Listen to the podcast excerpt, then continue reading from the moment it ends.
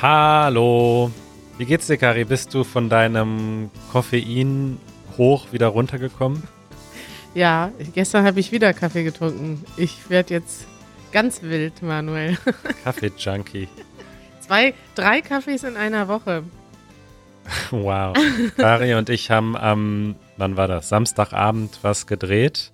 Samstagnachmittag haben wir angefangen und wir waren beide ein bisschen müde, ne? Dann haben wir uns erstmal Kaffee reingekippt und du gleich zwei Tassen hintereinander und dann. Aber nicht, weil ich müde war, sondern einfach, das ist wie so ein, weiß nicht, das ist so wie so ein Bonbon, wenn man Ah. ähm, auf die Straße geht. So ein Kaffee, der schmeckt natürlich lecker in so einem Café, ne? Bei mir zu Hause auch. Ja, aber zu Hause bin ich zu faul dazu. Ich mache den nicht und ich finde das dann auch nicht lecker genug. Also ich, für mich, ich will das für besondere Momente aufbewahren. Ja. Zum Beispiel, wenn wir zusammen ein Video drehen. ja. Und dann war Tralafitti. Lafitti. Geile, äh, geiler Ausdruck. Den musst du jetzt noch erklären, Manuel. Ich will auch den Ausdruck der Woche Teaser haben dazu. Tralafitti. Ich äh, guck, google das mal kurz, ob das wirklich eine Bedeutung hat. Ausdruck der Woche. Ausdruck der, Woche. Tralafitti, ja, Tralafitti ist, ähm, ich wüsste auch gar nicht, wie man das schreibt, ehrlich gesagt. Ja, das kannst du gar nicht googeln, ne? Ich habe jetzt mal Tralafitti eingegeben bei Google, da kommen irgendwelche Instagram-Accounts. Das ist natürlich ein geiler Name auch für einen Instagram-Account.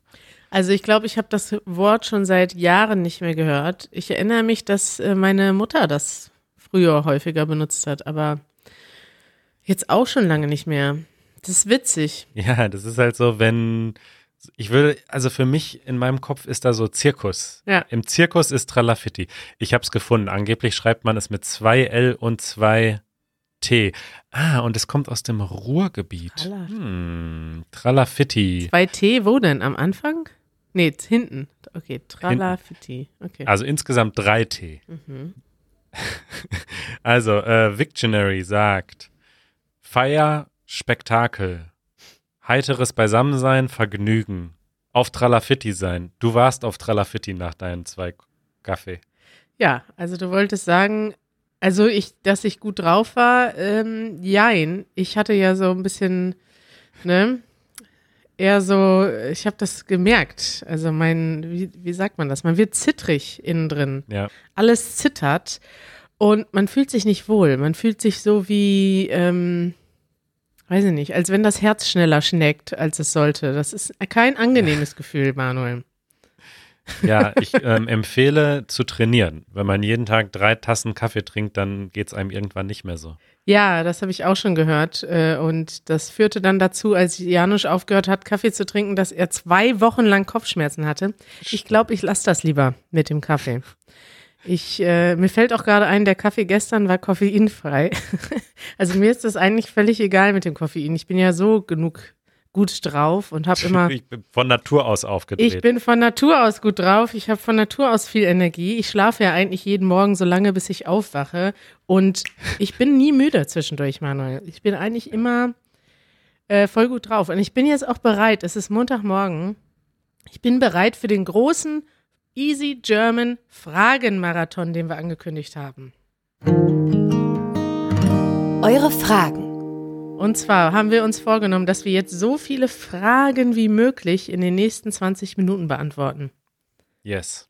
Wir hatten das schon mal äh, übrigens, diesen Plan. Und danach hast du gesagt, es war dir zu hektisch. Aber gut.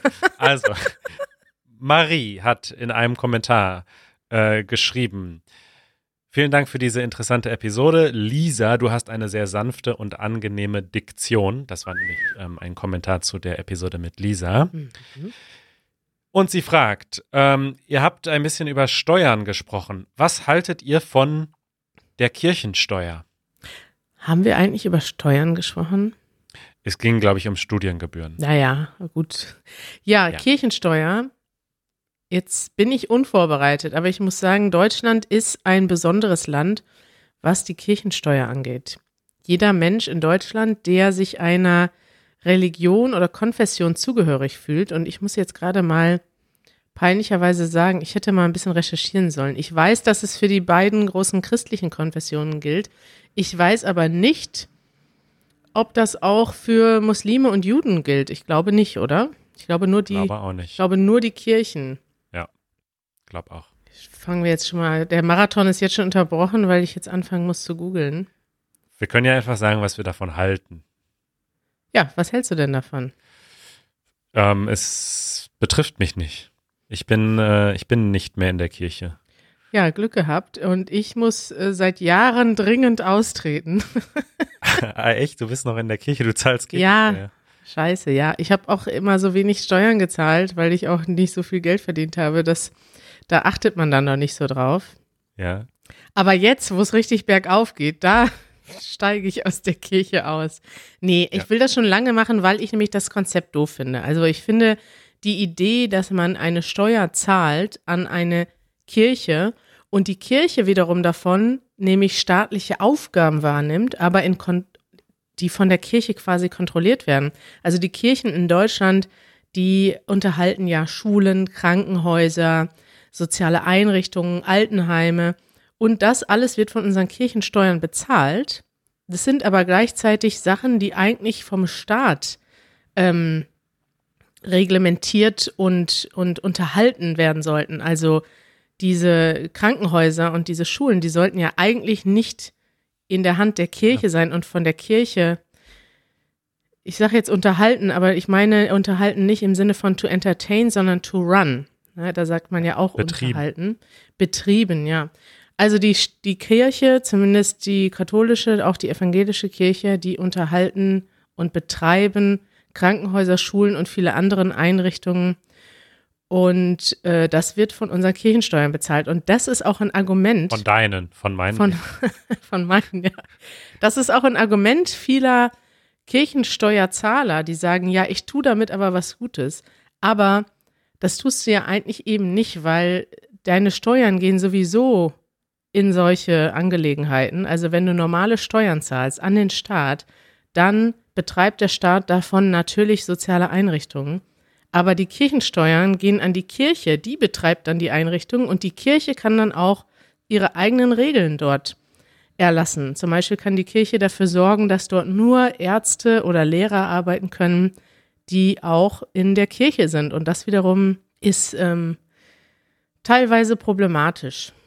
Ja, sehe ich äh, ganz genauso. Sehr gut. Also wir halten nicht so viel von der Kirchensteuer, aber du zahlst sie trotzdem. Aliona, die uns schon äh, öfter Fragen geschickt hat, entschuldigt sich dafür, dass sie uns so viele Fragen schickt und fragt dann eine sehr gute Frage. Und zwar, wenn wir uns selbst eine Empfehlung geben könnten, einen Ratschlag, als wir 20 waren, was, welchen Ratschlag würden wir uns geben?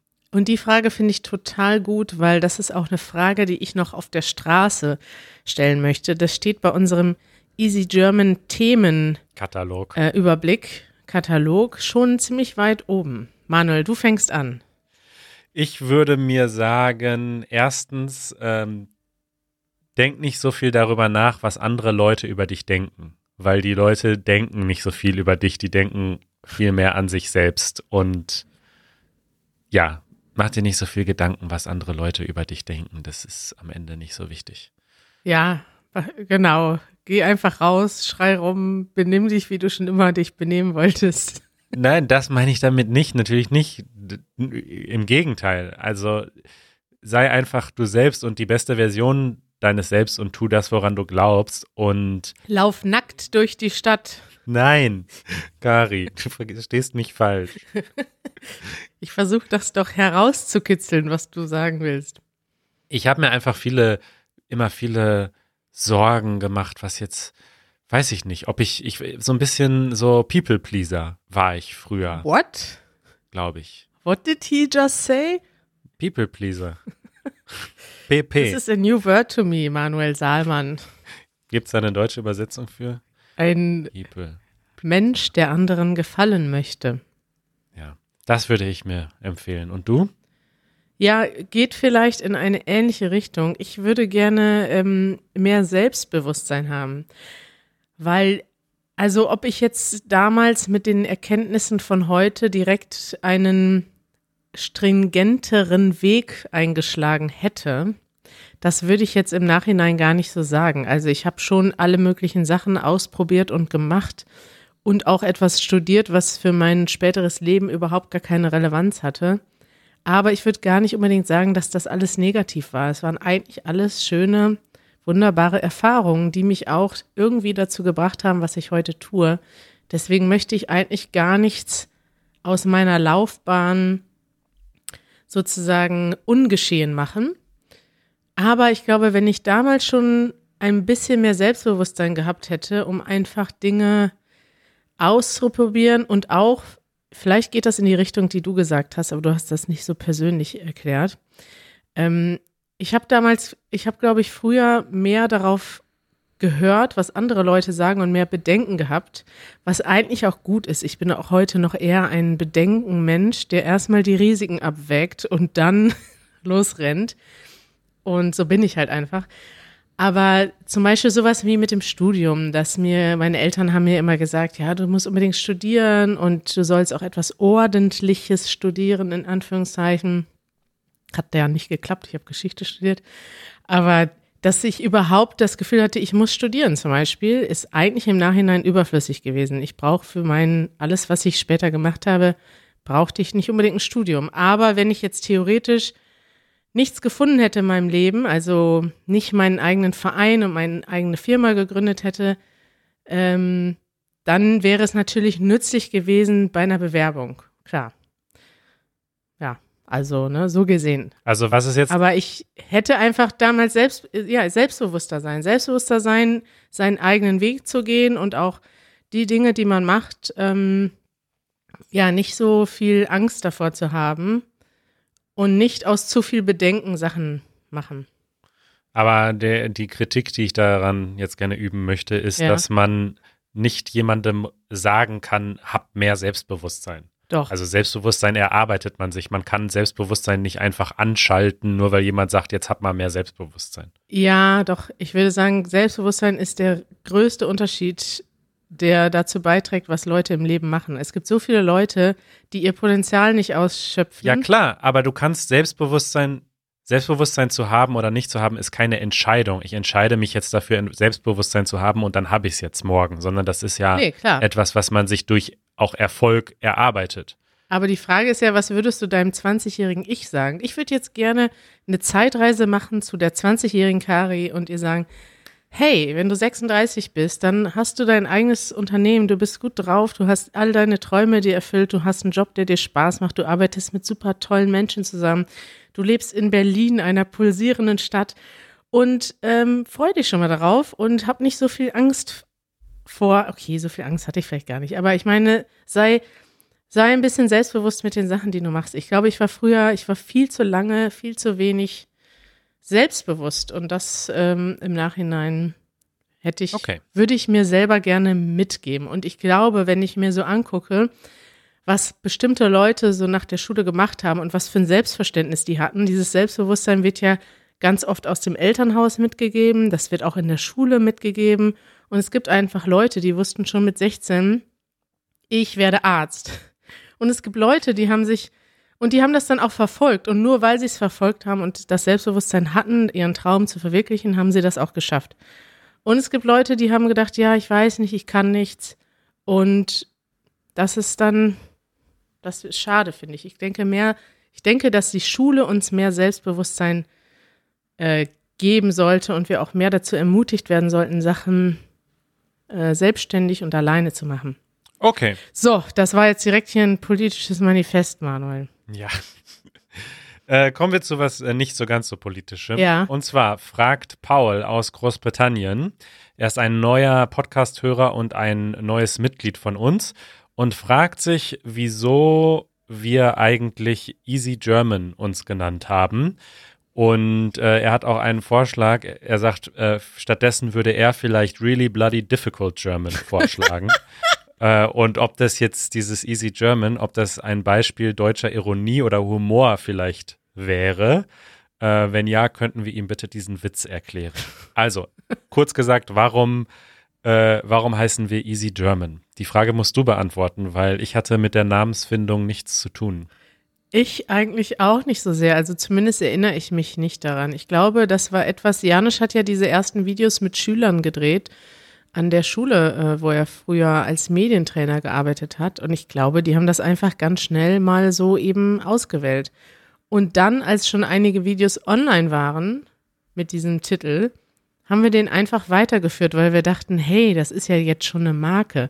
Und wenn wir das jetzt ändern, dann finden die Leute uns nicht mehr. Was natürlich ja. im Nachhinein Quatsch ist. Aber heute würde ich sagen, wir gehen damit selbstbewusst um und behaupten, das wäre schon immer ein ironischer, super witziger Witz gewesen.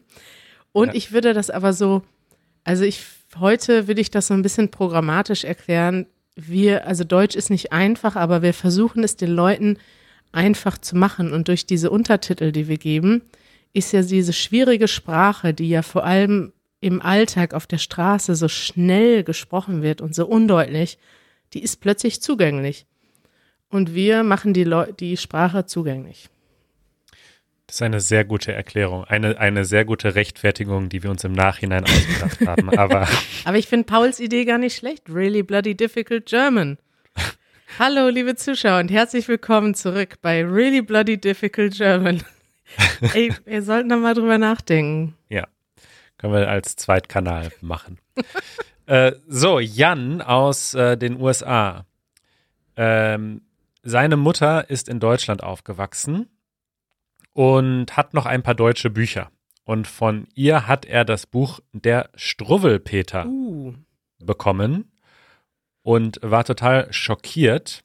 Er schickt uns auch ein Bild, denn in diesem Buch wird einem jungen äh, Kind, der sozusagen nicht aufhören will, am Daumen zu lutschen, äh, wird der Daumen abgeschnitten mit einer großen Schere. Ja. Er hat sogar ein Foto mitgeschickt. genau, er hat sogar ein Foto geschickt. Und das ist, ähm, da gibt es auch so eine Illustration, wo der Daumen abgeschnitten wird.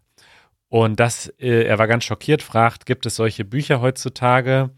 Und das ist so ein klassisches Beispiel äh, der Erziehungsphilosophie der, was würdest du sagen, welcher, welcher Zeitraum war das, wo man mit solchen Schockgeschichten versucht hat, Kinder zu erziehen?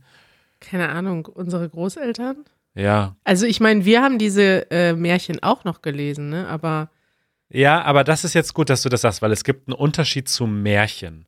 Weil Märchen ähm, sind Geschichten, in denen auch sehr brutale Dinge passieren. Also die Grimmschen Märchen, wenn man die liest, das ist krass, was da zum Teil für, ähm, für wirklich brutale Dinge passieren. Ja, die Leute werden grundsätzlich immer getötet, aufgegessen. Also es wird viel gestorben in den Märchen. Aber ist das nicht ein typisch deutsches Phänomen, die Grimm? Nee, aber Moment, das möchte ich kurz erklären, weil in den Grimmschen Märchen werden passieren brutale Sachen, aber sie haben immer ein Happy End. Und ich habe da letztens auch einen Podcast drüber gehört und er erziehungspsychologisch äh, sagen auch heute oder gerade heute Leute, dass das sogar sehr gut ist und dass Kinder ähm, diese Brutalität in Märchen sehr gut verarbeiten können und das eigentlich auch brauchen. Also damit es ein Gutes gibt in der Welt, muss es auch ein Böses geben mhm. und das ist völlig in Ordnung. Was diese Märchen aber nicht machen, ist ähm, die Kinder bestrafen, die, die, die Guten in dem Märchen, die Kinder, Hänsel und Gretel, für die gibt's ein Happy End. Ja, da wird jemand vom Wolf gefressen und am Ende wird aber der, der, der Bauch vom Wolf aufgeschlitzt und die Kinder kommen wieder raus und sind noch am Leben. Ah. Da gibt's immer ein Happy End und die Guten und die Kinder am Ende ist immer aufatmen. Okay, es ist doch wieder alles gut. Aber in diesem Struwwelpeter, da ist es ganz anders. Da ist das, das böse Kind, was, oder das Kind, was nicht aufhört, am Daumen zu lutschen, dem wird jetzt der Daumen abgeschnitten. Und das sind nicht Märchen. Das waren so, so Schockbücher für Kinder, wo man versucht hat, sozusagen den Kindern Angst zu machen und gesagt hat, wenn du nicht aufhörst, dann passiert das. Und das muss man, glaube ich, differenziert sehen. Und so, das gibt es heute nicht mehr. Also das wird heute nicht mehr benutzt in der Erziehung. Nee, ich sehe gerade das Bild auf Wikipedia der Erstausgabe dieses Buches von 1845 ja. mit dem Titel Lustige Geschichten und drollige Bilder. ja, sehr drollig. Struwwelpeter. Ja, also ich ich weiß nicht. Es ist witzig, weil von den ganzen Märchen, ich habe das Happy End bei keinem einzigen Märchen in Erinnerung. Ich erinnere mich nur an die brutalen Sachen. Ja, ist aber immer ein Happy End bei den, bei den echten Märchen. Ja, also haben wir jetzt die Frage eigentlich beantwortet oder nicht? Ja, gibt es solche Bücher heute noch? Die gibt es natürlich noch, die alten Bücher. Die alten, aber es gibt keine modernen Bücher, die ähnlich geschrieben sind. Genau, moderne Kinderbücher versuchen nicht so zu erziehen, auf keinen Fall. So ist das heute noch. Heute wird den Kindern gesagt, wenn du nicht ruhig bist, dann gibt es ein paar aufs Maul. Dann haben wir eine Frage von Raphael aus äh, Mexiko. Mein Name ist Raphael und ich komme aus Mexiko und ich lerne Deutsch schon seit fast zwei Jahren. Manuel, wie war deine Erfahrung für dich in Mexiko? Wie fandest du das, äh, das Essen, die Kultur, die Menschen und das Land an sich? Was hat dir äh, besonders gefallen? Und wenn du die äh, Weltreise nochmal machen könntest, würdest du das nochmal machen? Hättest du noch Zeit dafür? Und was ist dein Lieblingsland in der Welt? Vielen Dank fürs Zuhören und bis bald. Okay, ja, du warst ja auch in Mexiko, ne? Ja, aber eher oberflächlich. Erzähl du mal.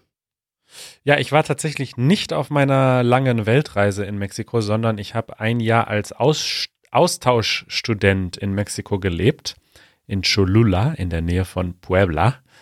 Und äh, habe mich da äh, in Mexiko verliebt, auf jeden Fall. Also Mexiko ist so ein Land, was unglaublich divers ist. Also es ist ja ein riesiges Land. Ich finde, das vergisst man oft, wie groß Mexiko eigentlich ist und wie unterschiedliche Kulturen und Menschen und äh, Gegenden und Natursektionen es in dem Land gibt. Und ich hatte das Glück, viel reisen zu können. Und ja, ich habe es wirklich geliebt. Also ich fand die Kultur einfach total sympathisch, die Lebensfreude der Menschen, ähm, die Gastfreundschaft, das Essen, die Musik, die Feste, alles. Diese, diese ganzen kulturellen Sachen, die es auch irgendwie zum Teil, ich weiß nicht, ob es die nur in Mexiko gibt, aber so Dia de los Muertos zum Beispiel, das sind so kulturelle Sachen, die sind einfach so fantastisch und so schön und toll und ähm, ja, ich liebe Mexiko. Geil. Und guck mal, ich war nur zehn Tage da. Und das Ja. ist auf jeden Fall eins der Länder, wo es mir sofort so gut gefallen hat, dass ich, also ich weiß, dass ich noch mehrmals in meinem Leben zurückfahren werde nach Mexiko. Einfach auch, weil ich nur an zwei Orten war. Wir waren nur in Mexico City und im Norden in äh, Hermosillo für einige Tage. Und das war aber so nett. Ja. Die Leute waren so nett.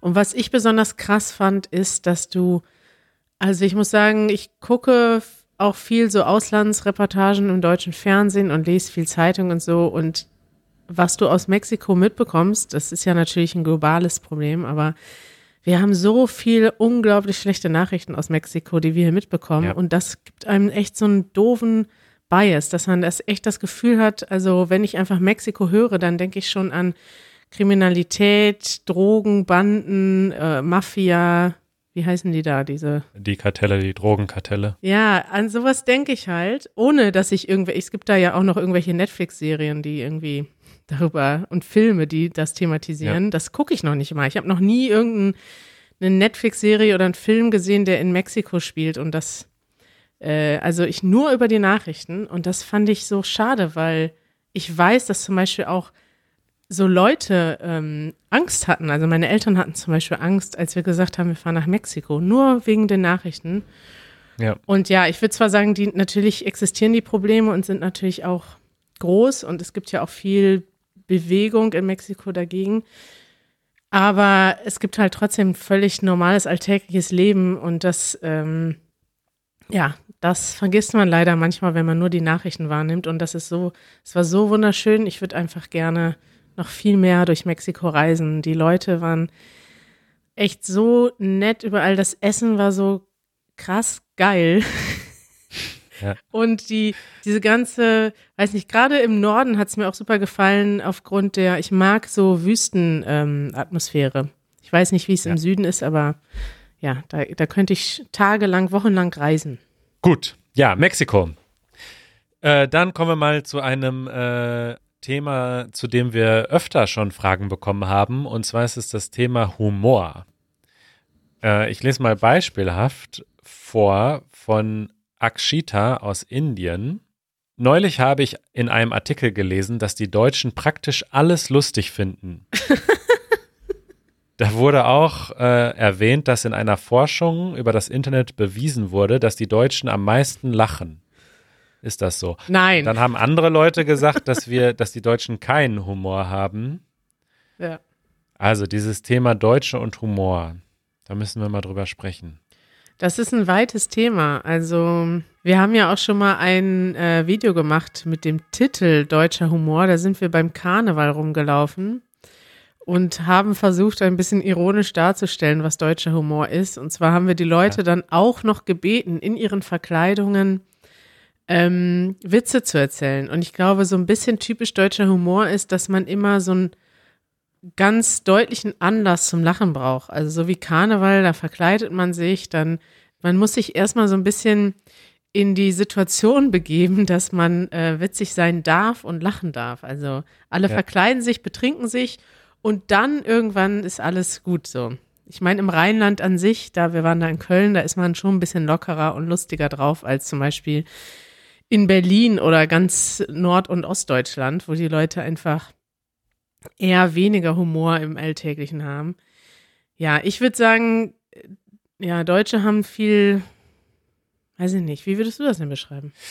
Ja, ich äh, habe gerade noch mal geschaut. Timmy aus Ungarn hatte noch spezifisch gefragt, ähm, was sind Eigenheiten des deutschen Humors und können wir bestimmte Komödianten oder humorvolle Inhalte empfehlen? Und ich glaube, dass es so ein bisschen eine Eigenheit des deutschen Humors ist, dass wir uns quasi darüber bewusst sind, dass wir ja eigentlich nicht so lustig sind und deswegen die lustigen deutschen Sachen oft so ins Absurde gehen. Also wir hatten ja auch schon mal zum Beispiel Helge Schneider empfohlen. Und das ist, finde ich, halt so ein, so ein deutscher Humor, weil er so krass absurd ist. Also Helge Schneider ist ja nicht wie so ein Stand-up-Comedian jetzt in den USA, der auf die Bühne geht und so, ähm, so krass eingeübte und perfekt sitzende ähm, Witze macht, ja. wo dann alle lachen, sondern der ist deswegen witzig, weil er eigentlich nicht witzig ist, weil er so absurd einfach ist. Ja, ist halt witzig in seiner Art und er, er beobachtet auch Dinge und gibt die dann so wieder und er reagiert, also er ähm, ist sehr niederschwellig mit dem, was er macht, aber er persifliert dann auch oft so typisch deutsche Charaktere und ich glaube, das ist ganz witzig ja. dabei. Wobei man schon sagen muss, und das ist jetzt eben das Schwierige, es gibt in Deutschland auch ähm, Fernsehshows, Comedy-Fernsehshows, Stand-up-Comedy ist in Deutschland auch ziemlich groß, aber extrem scheiße. Ja, und das meine ich. Es gibt so die, die populäre, also die, sag ich mal so, RTL, äh, privater Fernsehsender, eher so populäre, populistische Stand-up-Comedy.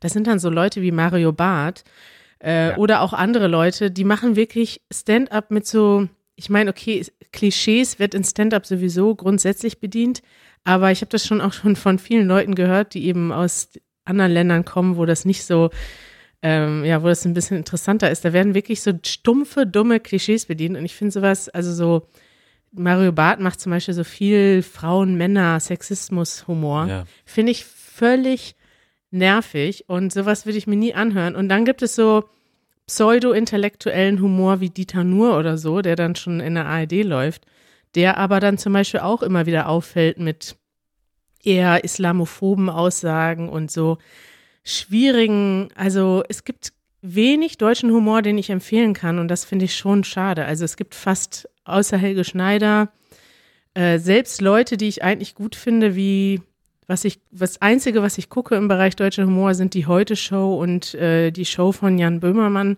Selbst die kann ich nicht so sehr empfehlen, dass ich sagen würde, alles, was die machen, ist witzig, weil es ist eben nicht alles, was die machen, witzig. Es gibt auch ganz oft Sachen, die die machen, die sind unwitzig und ja, ich habe ein großes, irgendwie großes Problem mit dem, damit deutschen Humor oder deutsche Comedians zu empfehlen. Und woher kommt das, dass wir, dass zum Beispiel die Amerikaner und Briten, das ist, sind jetzt die Kulturkreise, die wir halt gut kennen und wo wir die Sprache verstehen, warum haben die so krass gute Comedians? Ich weiß nicht, ich denke so an so Ricky Gervais oder so. Ja, so Leute, die einfach ah, so Master sind und wie, wieso gibt es das nicht in Deutschland? Wieso können wir das nicht? Ich glaube, es gibt in den USA und Großbritannien auch viel Scheiße, aber ähm, es gibt halt auch viel Gutes und dann kann man die Scheiße schneller ausblenden, würde ich einfach mal behaupten. Aber es, es ist schon so, weiß nicht. Ich finde, Deutschland ist halt äh, comedy-mäßig, humormäßig, musikmäßig, außer klassische Musik. Das klammer ich direkt aus. Ich weiß, gleich kriegen wir wieder ganz viele E-Mails ist ja. einfach nicht auf der Höhe der Zeit. Das tut mir leid, aber ähm, Mario Barth und Rammstein sind einfach, ähm, ja, wir haben in bestimmten Bereichen nichts zu bieten. Wir können halt Autos bauen. ja, ist ja so. Also, Dafür können wir Autos man bauen. Man muss sich mal halt äh, selbstkritisch auch betrachten. Also, ja. Was Deutsche gut können, ist Humor über Deutsche. Ja. Hatten wir ja schon mal ein paar Mal empfehlen. Zum Beispiel die äh, Allmann-Memes. Ja. Hießen die so, ja, ne? Ja, ja. Die sind zum Beispiel sehr witzig. Alles, was sich lustig macht über Deutsche, also gut lustig macht, ist gut. Es gibt da auch noch eine ganze Reihe von, das ist mir gerade bei YouTube hier durchgelaufen. Es gibt diese Allmann, Allmann äh, von Phil Laude. Hast du die schon mal geguckt? Nee. Der hat eine ganze Reihe dazu gemacht. Äh, Allmanns im Reisebüro, Allmanns im Schwimmbad. Der hat sogar schon einen Song dazu aufgenommen. Verlinke ich mal. Der Allmann im Büro. Da sind viele Sachen übertrieben, ein bisschen, aber viele Sachen auch absolut richtig. Absolut witzig. Da fällt mir dann tatsächlich noch was ein. Ähm, Stromberg. Ja. Stromberg ist schon lange her, aber war eine Fernsehserie und zwar war das quasi das gleiche Konzept wie The Office. Das gibt es ja auch sowohl in England als auch in Amerika. Und das Gute ist aber, sie haben das nicht einfach nur kopiert, sondern sie haben das Konzept genommen, aber haben es auf Deutschland übertragen. Und äh, Stromberg zeigt quasi ein deutsches Versicherungsbüro. Und das Konzept passt einfach hundertprozentig nach Deutschland. Also ich würde ja. sagen, dass halt in Deutschland gibt es nochmal eine besondere Bürokultur auch mit ähm, vielen peinlichen Fremdschämen-Momenten, mit vielen interessanten Charakteren. Also diese ganze so Leute, es gibt so einen wirklich typisch deutschen Büroalltag und es gibt bestimmte Charaktere, die in solchen Büros, also in dem Fall ist es ja auch ein Versicherungsbüro, äh, die da arbeiten und die, wie die sich benehmen und das, da kann man eigentlich in dieser Serie, die ist jetzt schon sehr alt und weil sie so alt ist, gucke ich sie nicht mehr gerne an. Aber ich habe die damals echt geliebt und die hat wirklich Deutschland so ein bisschen, also ja. die deutschen Typen so sehr gut karikiert.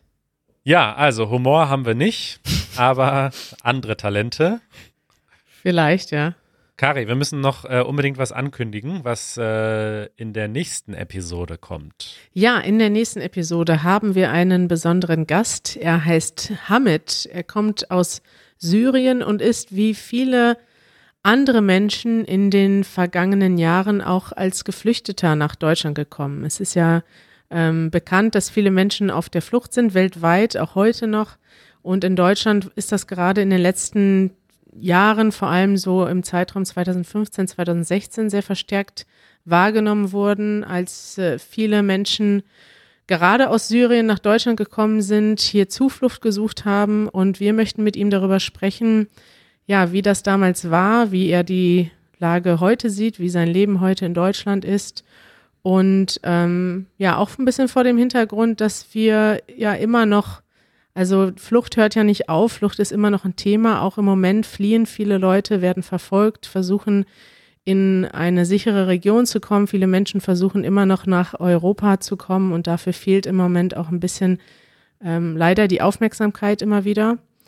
Und wir möchten auch aktiv Vorurteile ein bisschen abbauen. Also das ist der Hintergrund, warum Hamid und ich uns kennen, denn wir engagieren uns beide in einem Projekt, äh, bei dem sich junge Geflüchtete und Einheimische begegnen. Toll. Ich freue mich drauf. Ich freue mich auch, Manuel. Und das machen wir in der nächsten Episode. Bis bald. Bis dann. Ciao. Ciao.